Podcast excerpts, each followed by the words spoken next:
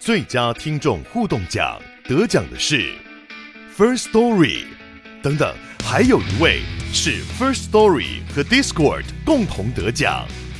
First Story 最新推出的 Discord 整合功能，是为听众管理新标杆，将拥有会员资格的听众自动加入 Discord 群组。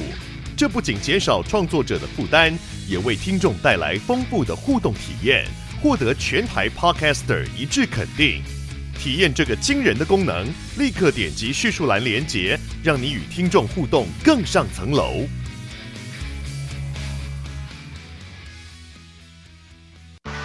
热门财经议题、即时投资快讯、焦点新闻话题，陈凤欣与您同步掌握。欢迎收听《财经起床号》。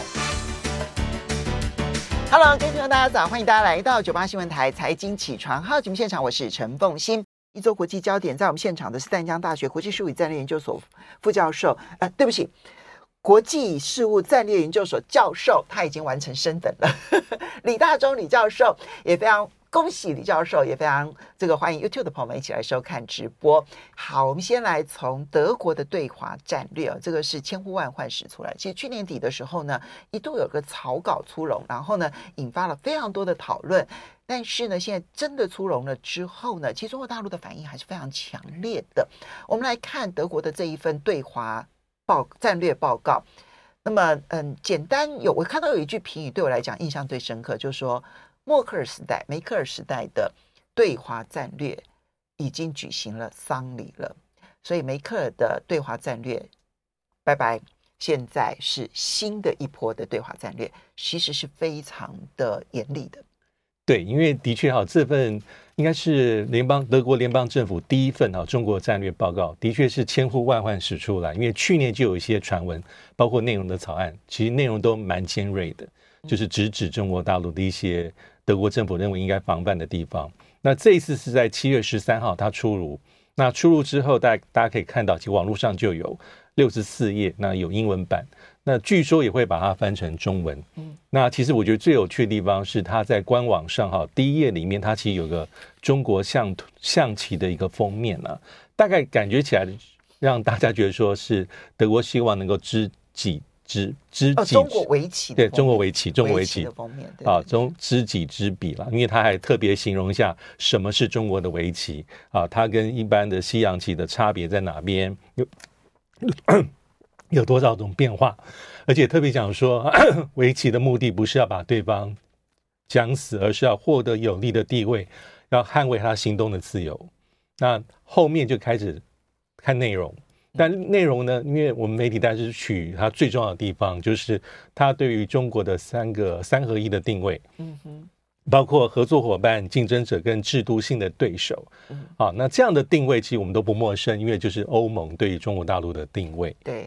那里面有六个部分，其实这份文文件里面六部分里面哈，其从它每一份章节的重点就名称就可以知道它里面的呃这个所要强调的地方啊，就除了导论之外呢，接下来就是德国战略为欧盟整体对中政策的一部分。嗯，顾名思义，就是德国并不是想要。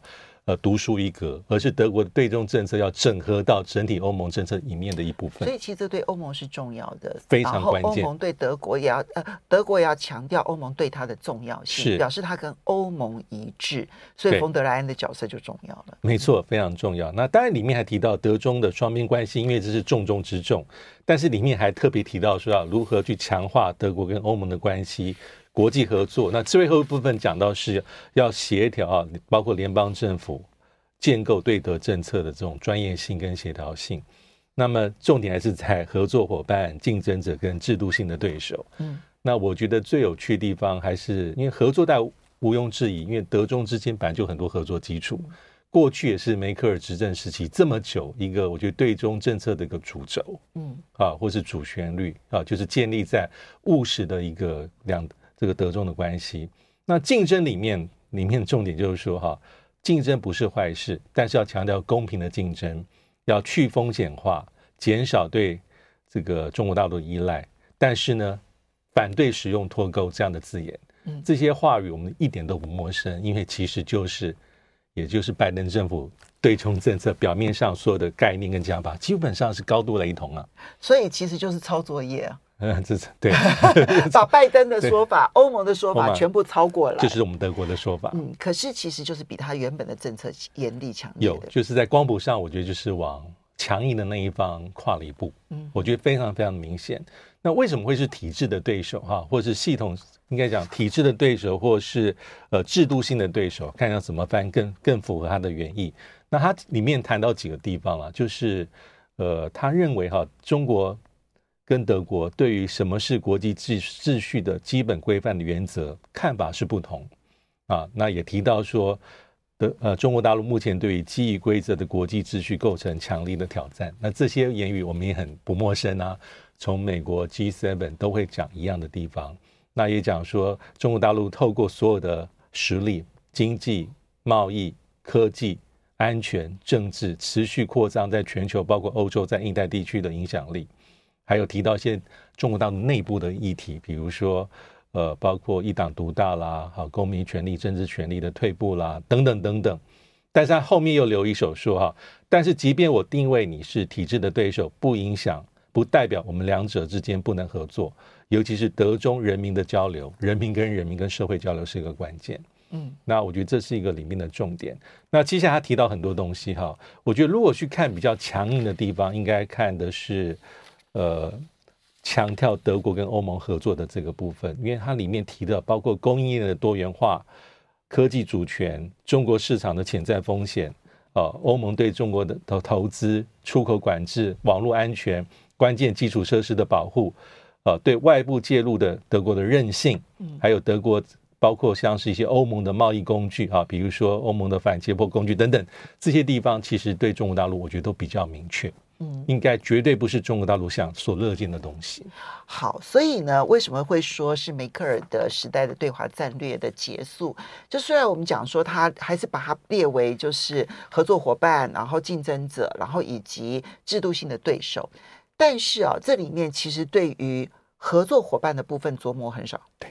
竞争者的部分呢，其实描述的稍微多一点点；制度性对手其实描述的范围非常的多啊。那么，而且呢，他就不断的强调他跟欧盟一致，所以看起来是。欧盟强硬，他就强硬，甚至于他的强硬又会影响到欧盟的强硬，就是这件事情它的重要性在此，因为它终究是全欧洲的第一大经济体，然后中国大陆也是呃德国的第一大贸易伙伴，好，所以影响是大的。我们就要来看各方的反应，我觉得中国大陆的反应是相对强烈的。对，好。那么德国内部又应该要如何的来看待他们？包括了媒体的反应如何，以及产业的反应如何？你你嗯、呃，这个我们在进广告之前，教授你要不要先讲一句话？你觉得中国大陆的反应如何？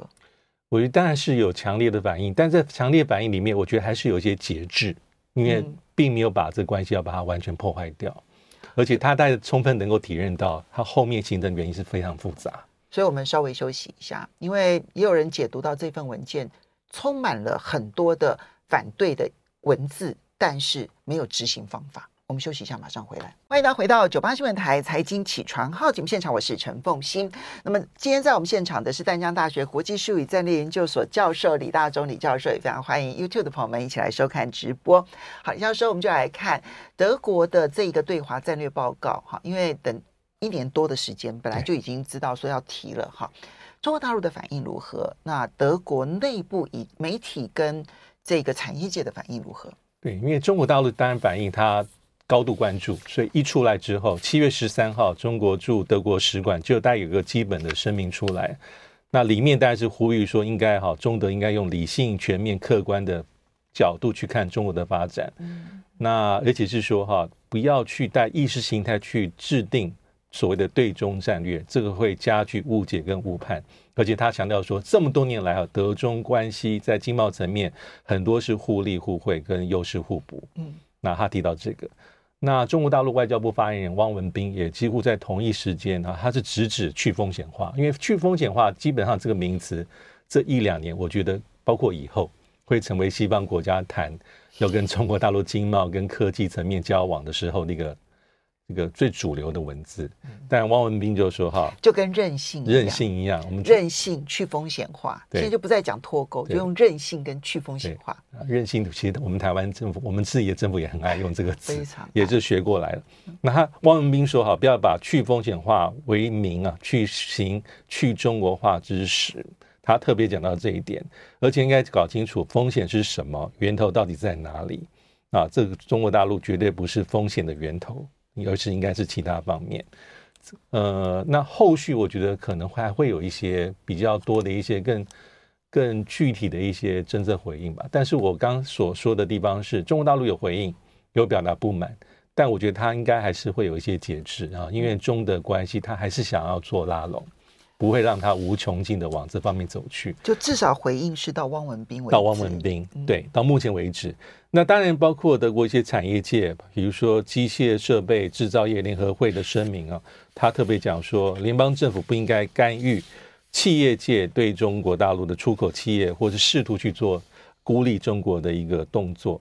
那包括一些外国的媒体，比如说路透社啊，他也讲到一些对这份战略报告的一些评估哈，包括其他的一些外媒。那有些分析是说哈，呃，虽然讲了这么多，啊，但这份战略报告里面的一些拘束力，嗯，啊，到底有多强？嗯，会不会有一些后续的具体动作来去往这方面前进？比如说，什么叫做去风险化？嗯，你用什么方法去达成所谓你所要做的去风险化？那会不会是雷声大雨点小啊？因为德中之间的这种贸易往来啊，其实是是很大量的。你不可能在一夕之间要做整个的这个脱钩，或是把这个重心做移转，没那么单纯。那再加上刚才有提到，德中的进出口贸易总额是超过三千亿欧元啊，超过三千两百亿美元，有这么多的，包括德国的机械制造业、汽车、化工等等。它高度的跟中国大陆做连接，你要如何用外科手术很精准的说，你要往其他方面移转？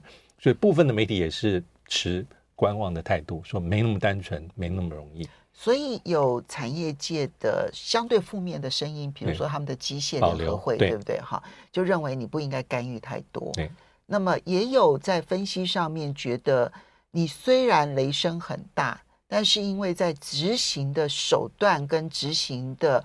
这一些标准上面没有任何的明确的一些定义，所以产业界会觉得他可能可以找到他自己的出路，而不需要在乎这一份文件，那就会让这个文件就变得雷声大雨点小了。就是我觉得要有待观察。嗯、那还有一个地方是这份文件的背后应该是一个妥协下的共识了，因为过去去年啊，包括所披露一些版本，很多就是绿党很多的意见在里面。那我们也知道，因为德国现在是红绿灯内阁，呃，社民党、自民党加上绿党，嗯，那包括绿党跟自民党对中政策就比较强硬，他比较重视一些价值理念或规范层面的事情，啊，所以即便是肖兹在去年，呃呃，有一个十一月的访问中国大陆行程，我们在节目上也讨论，他还特别说，呃，我记得是不过夜吧？对。对对，也对他他就是这只停留一下，对对对，然后带了十三家企业，不是十三门徒嘛？对吧？十三门徒，那也彰显说，哎，这是过去梅克尔的政策，他只是校规操随，但基本上，呃，肖是给人的感觉是他还是比较中庸务实。但是他的那个其他的重要成员就未必如此。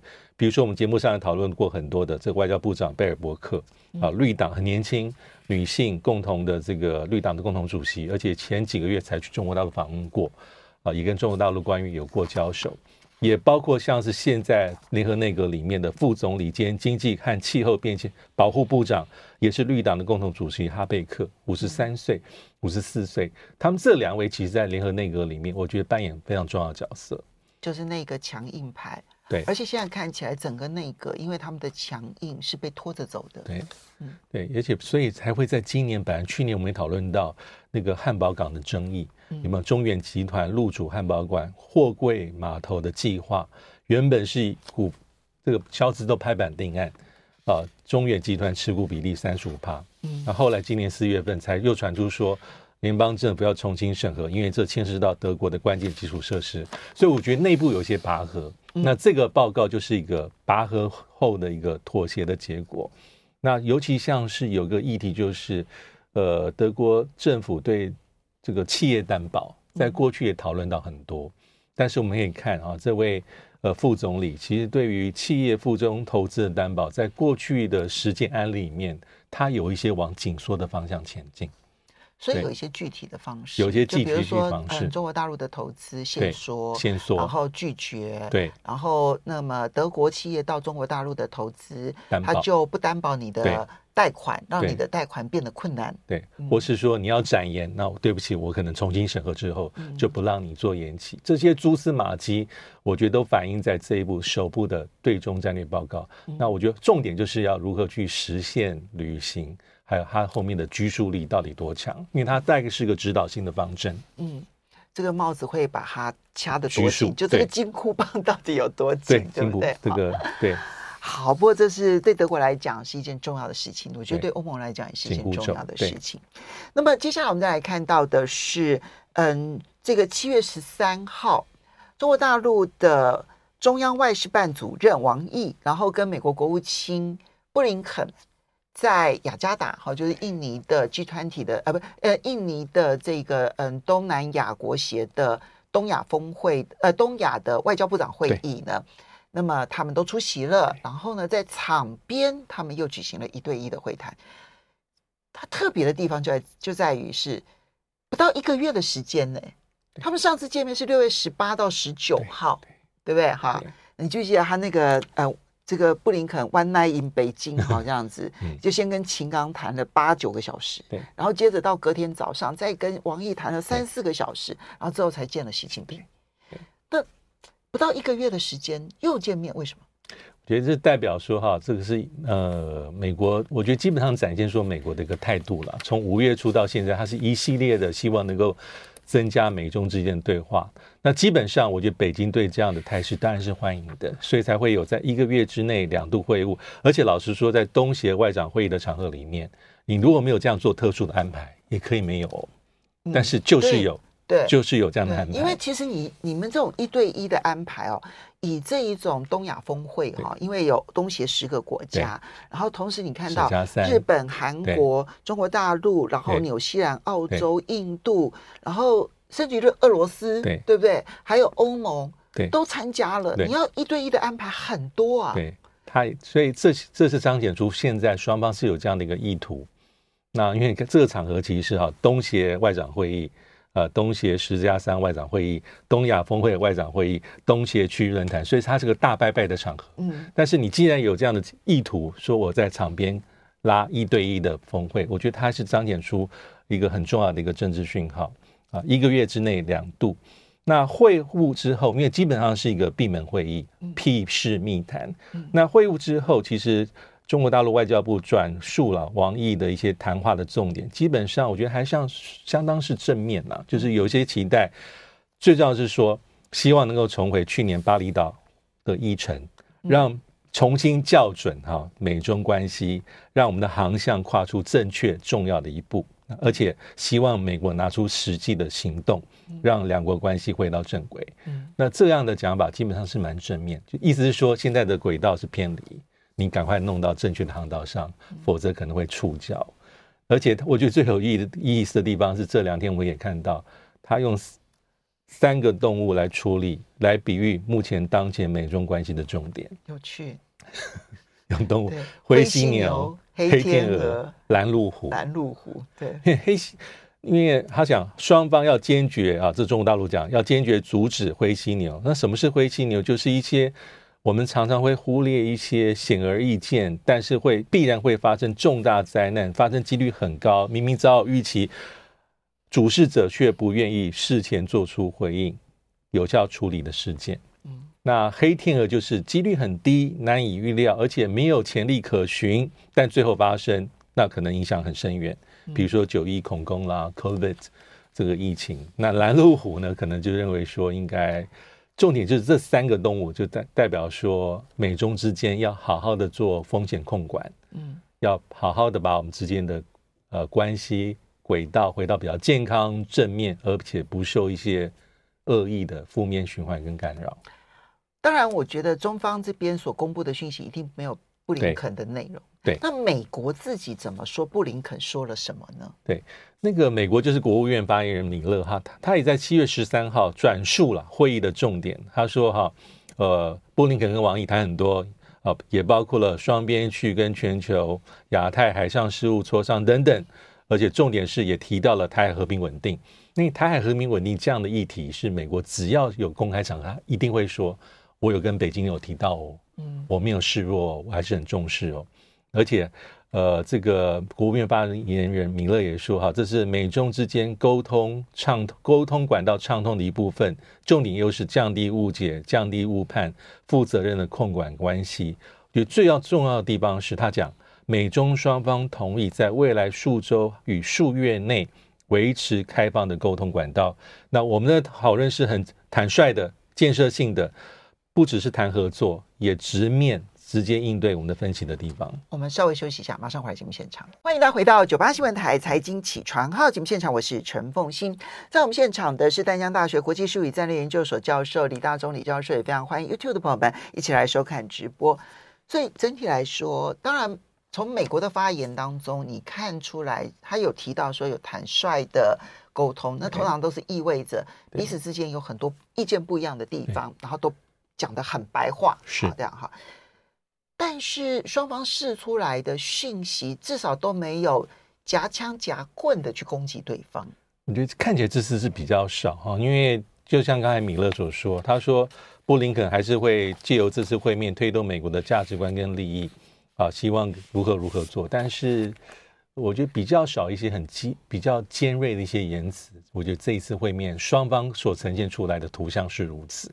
好，那么嗯，当然在这段期间有一个比较特别的地方，我们知道说布林肯访华，我们知道这个耶伦访华，然后接下来这个 Kerry 哈，现在已经在中国大陆正在，然后他们昨天已经有四个小时的会谈了，我相信这两天他们可能会有更多具体的一些一些项目出来，因为这部分确实是中美之间可以有有一些有一些共识出来的地方哈，这个毫无疑问的，因为嗯，拜登政府想要。解决气候变迁，呃，想要表达他对气候变迁的一些政策方向。中国大陆的政策方向是如此的。是，美国就是如果换了一个总统，还不知道未来如何。哈，但是至少目前拜登政府要，所以他们应该可以有共识。不过在这个过程当中呢，嗯，中国大陆驻美国的大使谢峰造访了五角大厦。对，这个讯号比较特别，老实说也比较罕见啊。因为七月十二号，这个谢峰是造访五角大厦。而且后来根据美国国防部发言人转述，他是见了美呃五角大厦印太事务的助理部长啊，这个呃瑞特纳。那而且谈了大概也有九十分钟。那双方都有谈一些东西哈。如果根据美国国防部发言人所说的啊，瑞特纳当然讲的一些，因为美国现在最想要做的就是恢复军事美中的军事对军事的对话管道。但这就是目前从五月份到现在，美中之间好像有一些轨道对上了。他最后一块拼图就在这边，这个门始终没打开，就是没打开。但是谢峰的讲法是说：“哈，我对于美中两军关系阐明我的立场，要求美方采取行动，排除障碍。那个障碍其实对中国大陆而言就是你设的，因为到目前为止你还不能够去解释这个放松或者解除对李尚福的一些制裁，而且这制裁老实说合不合理呢？以北京角度来讲是完全不合理。”而且轻而易举，你为什么不做？所以现在是卡在最后这一关，但这一关其实我觉得它难度稍微高一些些哈，因为历史上我们节目上也讨论过，其实中国大陆把一些美中之间的军事对话管道，因为好多个，也有时候视为是一种对美抗议示威的一种筹码的运用。嗯，啊，尤其在去年八月份之后，很多仅存那几个短管管掉，而且很多是日常。工作窗口的也被中断，嗯，所以现在就是观察，从今年下半年美中关系回温，我觉得最后关键的指标就是美中没有就没有军事互动，这个是最重要的观察指标，但是难度也最高，但是难度也最高，就因为美国必须要先取消对李尚福的制裁，就看起来中国大陆的底线这一就是这一关。不会退，对，好，不过接下来这个话题就有意思了。因为呃，王毅呢去了一趟东南亚，哇，大家就更清楚的看到说秦刚不见了。好，就是大陆的外交部长，对不对？哈，那因为他刚上任，意气风发，那看起来仕途看好，他其实是一个非常年轻的一位外交部长，是突然从公众视野当中消失了，尤其是有这么多的重要的人士到中国大陆访问，结果秦刚都没有出现，好，怎么回事？这个真的很有趣，因为他在消失在公共室，也是从六月二十五号之后哈。所以照理说，这次东协的这个外长会议，当然是应该是他去，怎么会是王毅去呢？其实王毅真的是代打，对，他是代打。你也可以看出来，这代表中国大陆对东南亚的重视。也是没错，因为他他当秦刚不能出现的时候，他不是降一规，他是往上拉一格，拉一格。对对，所以秦刚最后出现在公众视野是六月二十五号会见斯里兰卡、俄罗斯跟越南的高层官员，就没有出现了。他学习什么？七月初，欧盟外交政策负责人在北京的会议，叫博雷利。然后七月十一号，所罗门群岛驻北京大使馆的开馆也是王毅去揭牌。啊，包括七月十三号刚讲东协外长会议，所以一开始大家会有点怀疑，但但是可能北京就说是健康因素，所以大家说你大概是可能是这个这个新冠疫情，但后来看起来，哎，怎么这么久？嗯，所以很多讯息慢慢接出来啊，最后可能就是跟这个傅小田有关啊，因为从他的一些凤凰卫视的对前主持人，那包括他的微博也被大家去热搜等等等等，会声会影。呃，我觉得很有趣是昨天毛宁啊，就是中国大陆外交部发言人，面对四家外媒的连续追问，他的回答其实也很有趣，四两拨千斤。他说我没有可提供的参消息。好，我不了解你所说的讯息。那有人说，那到底媒体在问，到底秦刚现在还是不是中国大陆的外长？他说，请查阅我们外交部的官网。啊，其实秦刚还在上面了。好，所以我觉得现在是一个现在进行式。不过，就像刚才呃，风清您所说的，就是我们节目中也讨论过秦刚很久，他当然是非常年轻，中生代。不过这边有一个讯息很有趣，你提供的一个讯息就是邓玉文啊，对。邓玉文呢，他是我记得他以前是在中国大陆的党校啊，然后呢也是这个重要的干部。对，那当然他后来离开了中国大陆之后呢，他其实写文章讨论中国大陆的时候呢，他算我我其实看他的文章哦，我觉得他当然对中国共产党是不满的，好，所以他才要离开中国大陆哈。可是他并不是属于那种情绪性的歇斯底里的去批评中国大陆，我觉得他算是公允。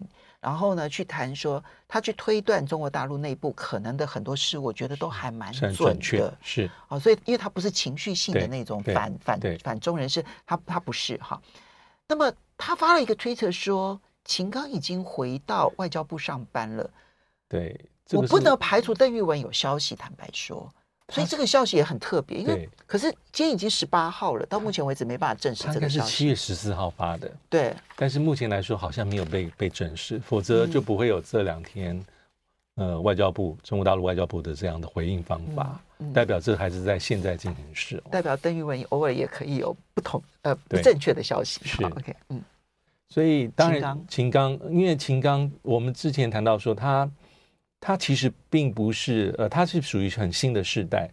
他担任驻美大使就是十七个月五百天啊，算是非常非常年轻，五十四岁啊，在二零二一年七月。但我们那时候也讲，他其实并不是一个中国大陆驻美最年轻的这个大使。嗯，杨洁篪是最年轻是五十一岁，对。但是他的确跟李肇星、杨洁篪、秦刚三个人都是具有驻美经验、驻美大使经验，更上一层楼，出任中国大陆外长。那但是我觉得他是一个，呃，应该是应该是照理说是一个很好发展、很好仕途的，但现在这一步哈，就是大家开始在外面很多很多的揣测，就用时间来证明，好吧？挺得过，挺不过，对。比如说啊，因为揣测太多，而我们没有讯息，我们没有讯息，对对。好，OK。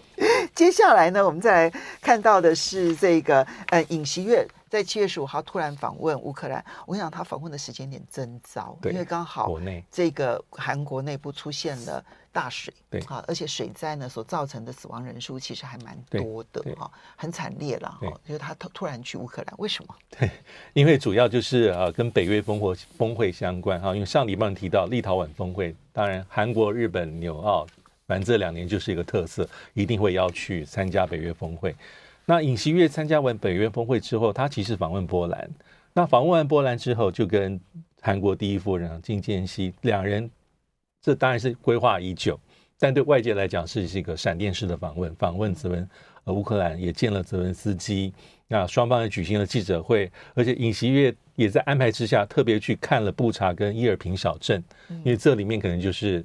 乌克兰要彰显俄罗斯入侵暴行的两个重要的据点。嗯，那双方记者会里面，你重点是不是呃泽连斯基感谢他什么，而是尹锡悦很大方说，我们对你的援人道援助从去年的一亿美金加码到今年的一点五亿美金。